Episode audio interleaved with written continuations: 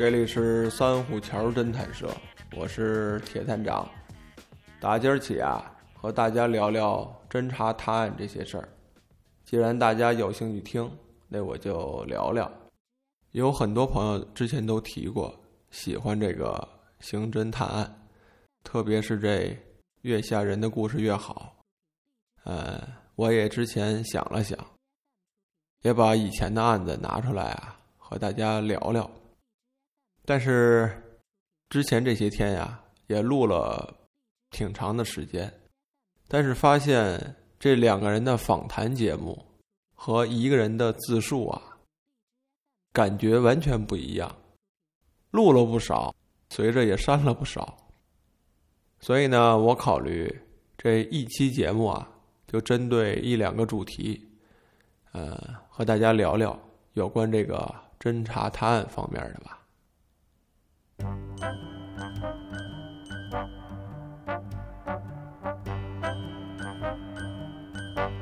今天呢，咱们就先聊聊警察学院这个话题。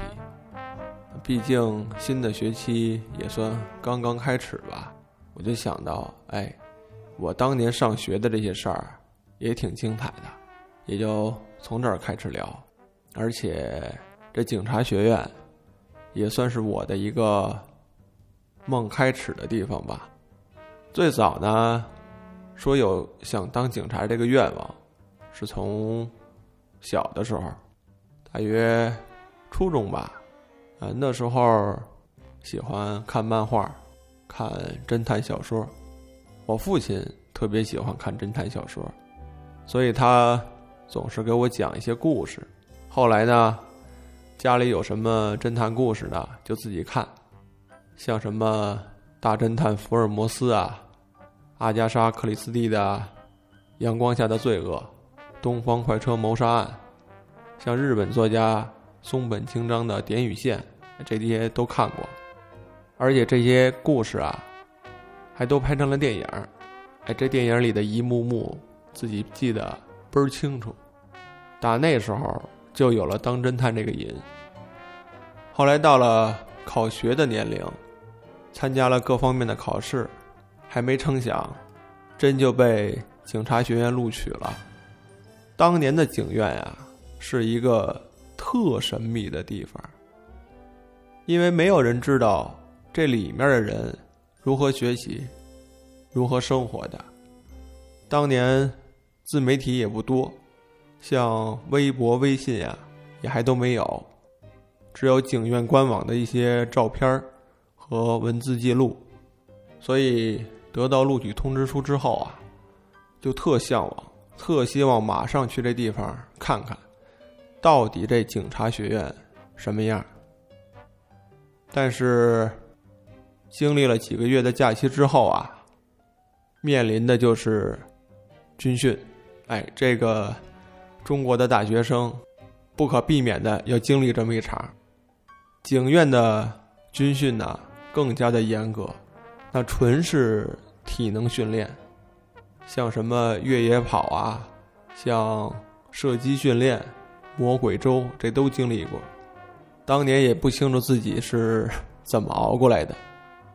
军训之后，第一次正式的踏入警院的大门，我们当时啊。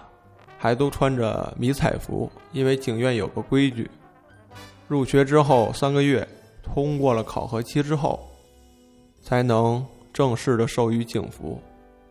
所以我们一入校园，就看见高年级的这个师哥师姐们，穿着制服在学院里走，当时特羡慕，特希望马上这三个月的考核期过了以后，能穿上这身制服。到了警院之后，才发现。这地方环境特棒，有山有水的。学院里有座小山，有条运河，山后面呢还有一个两公里长的赛车跑道，有模拟街区、射击场等等。我们当年快毕业的时候，学院里啊还竖起了一个跳伞训练的伞台，但是我们这期没赶上。不知道现在跳伞训练有没有加入到正式的课程中？如果有的话，在座的朋友想考警院的想法，如果你恐高的话，这跳伞训练受得了受不了？再来讲讲警院的日常学习和生活吧。上了四年的大学，我们是采用封闭式的管理，一周呢只有。周五下午才放学回家，周日下午的话要返校集合报到。日常呢，像这么起床要有起床哨，晚上睡觉要有熄灯哨，所以日常生活特别的有规律，完全可以和高中时候的生活无缝的对接上。像什么大家认为的，上大学以后会自由自在，呃，不受管束。可以早上睡个懒觉，晚上呢出去和朋友聚聚，打个游戏之类的，在我们那儿甭想，这起床哨、熄灯哨就从来没有延误过。另外所说的这个翘课呀，在我们那儿几乎就在思想上被戒掉了。首先说早上起来之后，收拾完内务，吃完早饭。离开宿舍之后，就带队去上课了。离开的时候呢，你推门一看，发现这每个屋啊都一样，白床单藏蓝色的被子叠得跟豆腐块一样放在床头摆着。其他的挨屋看，每一个宿舍全是一个风格，所以在我们那儿不熟的人进了宿舍以后，哼，特容易迷路。这带队上课呢，也是大家。排排站，报完数之后，集体带队进入教室。见到老师之后呢，班长还会向老师汇报一下今天的出勤情况，像有同学生病啊，或是家里有事儿离开了，这都得说。所以老师呢也不会担心谁今天翘课了。而且呀，警院幅员辽阔，地广人稀的。你即便翘课也没地儿去，像图书馆呀、健身房，一般在上课的时间啊还都关着。即便是翘课了，也就只能跑到训练场或者山上晃荡晃荡。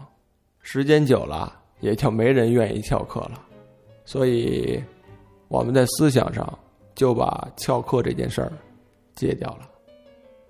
学院的建筑呢，还特别有科技感，特别是行政办公的主楼，它是一个匕首形状的建筑。你通过这卫星地图啊，从上往下一看，就能明显的发现它是一个尖刀的图案，彰显着武力。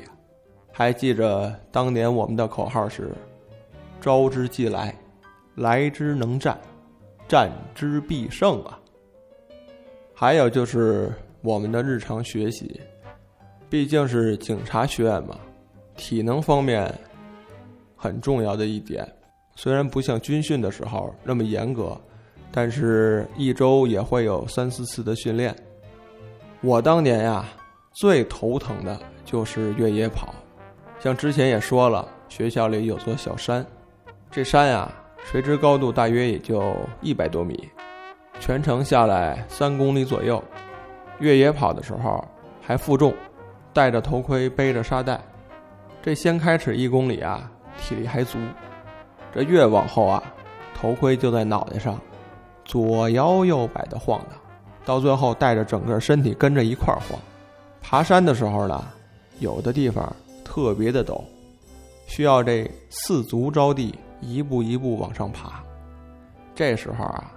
你仔细观察就能发现，这日常里谁和谁好，谁和谁关系不错，全能看得倍儿清楚。我们几个体能不错的，总会先爬到山头，然后休息会儿。这从山上往下一望啊，这下面啊，跟演戏的一样，特精彩。因为这班里啊有女生，越野跑还负重，所以对他们来说也算种挑战。这时候，有着大献殷勤的、关系暧昧的男生呢，就过去帮一把。你仔细看，有的就男女牵着手，一步一步的往上爬；还有的女生啊，就干脆说了：“说我爬不动了，累了，你背我上去吧。”然后这哥们儿呢？倒也满不在乎，扛起来就走，到最后实在爬不动了，找一树荫，把人往那儿一扔，自己一个人爬着走了。就现场决裂的情况也发生过。哼，都说呀，这上山容易下山难。当年班里啊，有几个自小从山里长大的，下山来说对他们都不算什么事儿。你发现他们都不是一步一步走下山的。都是蹦下来的，下山的时候，他们就是找这个土石比较坚硬或者石头，一步一步的跳下来，这样呢，速度加快了，而且还不累。这招啊，我学了好几次才学会，有几次就因为这技术不熟，差点从山上滚下来。哼，这说完我不喜欢的啊，再说说我喜欢的一项运动。就是每天晚上出去跑跑步。我们学校后山啊，有一片模拟训练街区，说是街区，实际上跟个小城镇一样。这里面有民居，有三四层的小楼，有电影院，有邮局这些公共设施，盖的和一个完整的村庄一样。里面连老北京的四合院还有两座。白天的时候啊，这里各方面的训练比较多，吵吵闹闹的。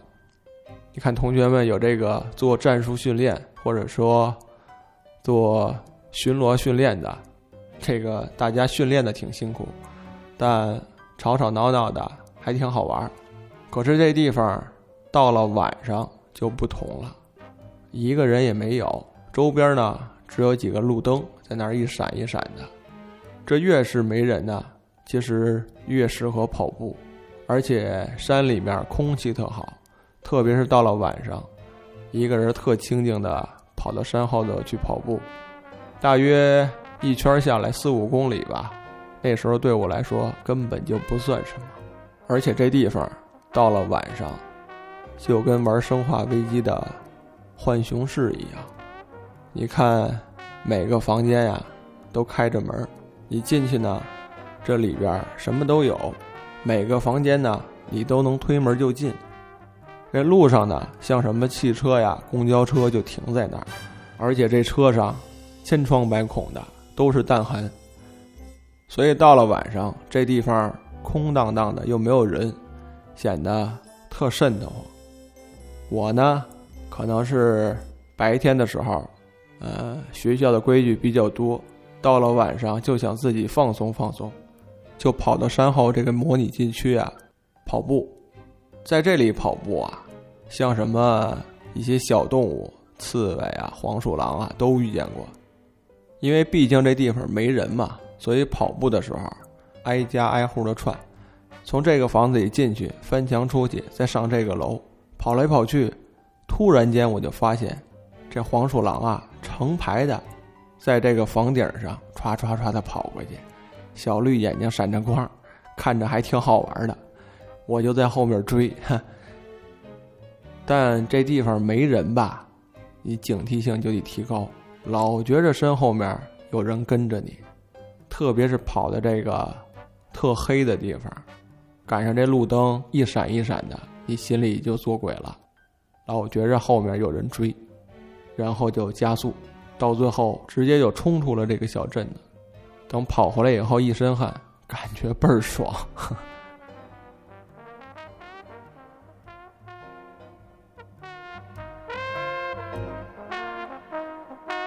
说到这个模拟街区啊，到了晚上是一个荒凉的小村镇。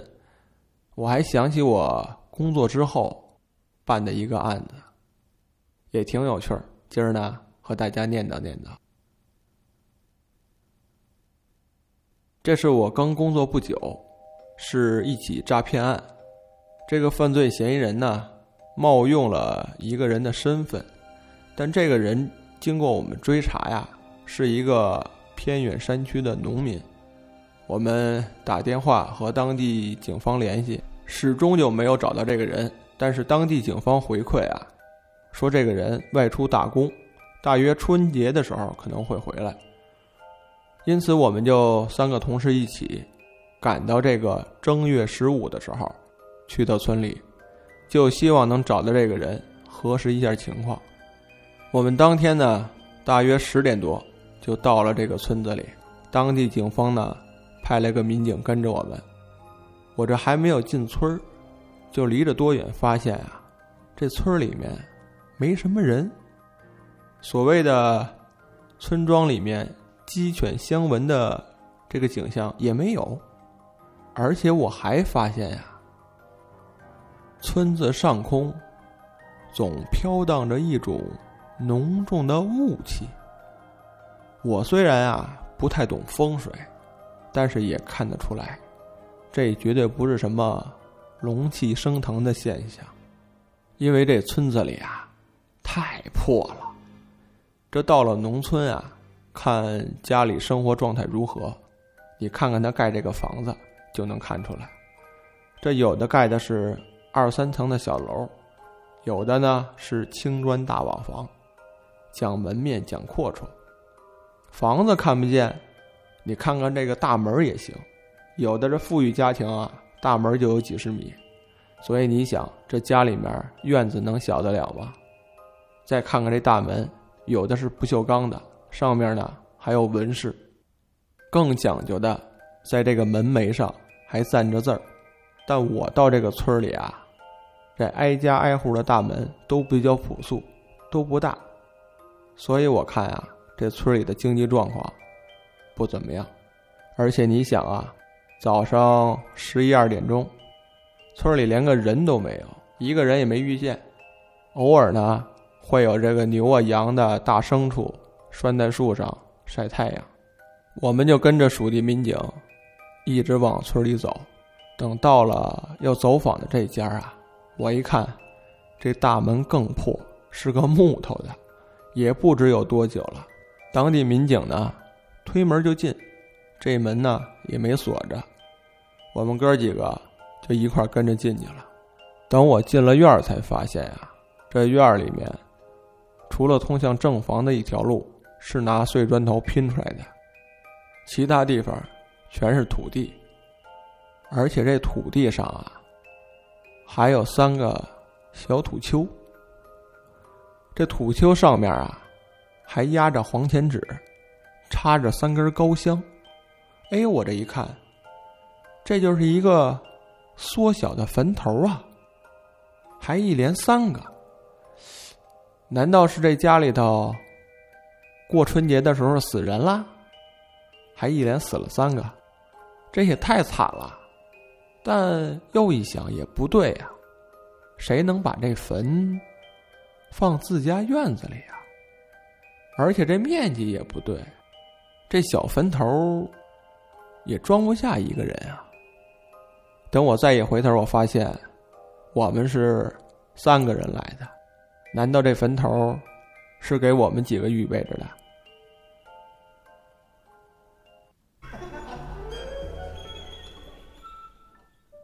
进院之后啊，我们就提高警惕了。民警没进屋的时候喊了两嗓子，发现里面没动静，就推门进了正房。我这到里面一看呀，更显得破。这地板啊也没有，是拿这个红砖一块一块拼出来的。家里面呢也没什么家具，正厅呢有个。四米长的条案，这个墙边上还扔着辆破自行车，剩下的什么都没有，连把椅子我都没看见。而且这进了屋里啊，发现还没人，哎，我们就奇了怪了。我们几个呢，就挨屋的推门往里看。我呢，就走到这个东侧的一个小门，把门推开，往里一探头，就这时候，突然间从这个门缝里啊，探出颗脑袋来。我这仔细一看啊，原来是个小老太太。这老太太满脸的皱纹，脑袋上呢戴个毛线帽子，又脏又破的。而且这老太太个儿不高，还佝偻着背。我呢从上往下这么看着，他呢从下往上就这么盯着我。这老人家呀，可能岁数太大了，这眼睛里。显得有些浑浊，再赶上屋里光线不好，就看这眼睛里啊，全是黑的。我再这么低头一看，发现这老太太手里还拎着把黑漆漆的菜刀，这手上还沾的都是血，我就瞬间感觉不好，马上就跳了出去。其实啊，是给吓的。要不是因为这屋子大，没什么家具，否则就撞墙上了。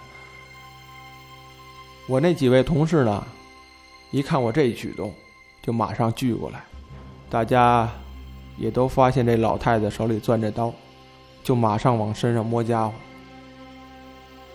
这时候，属地的民警走过去搭话了，后来才知道，这老太太呀。是我们要找这个人的母亲。这个人呢，带着自己媳妇儿外出打工了。到了正月十五，都还没回家，也不知道去哪儿了。家里头呢，只有这位老太太带着两个小孙子在家里过年。因为这家里啊，生活条件太差了，就一个煤油炉取暖，所以老太太。和这俩小孙子呢，就躲在小房间里，生着炉子，正包饺子呢。我们进门的时候，这老太太正在剁肉和馅儿。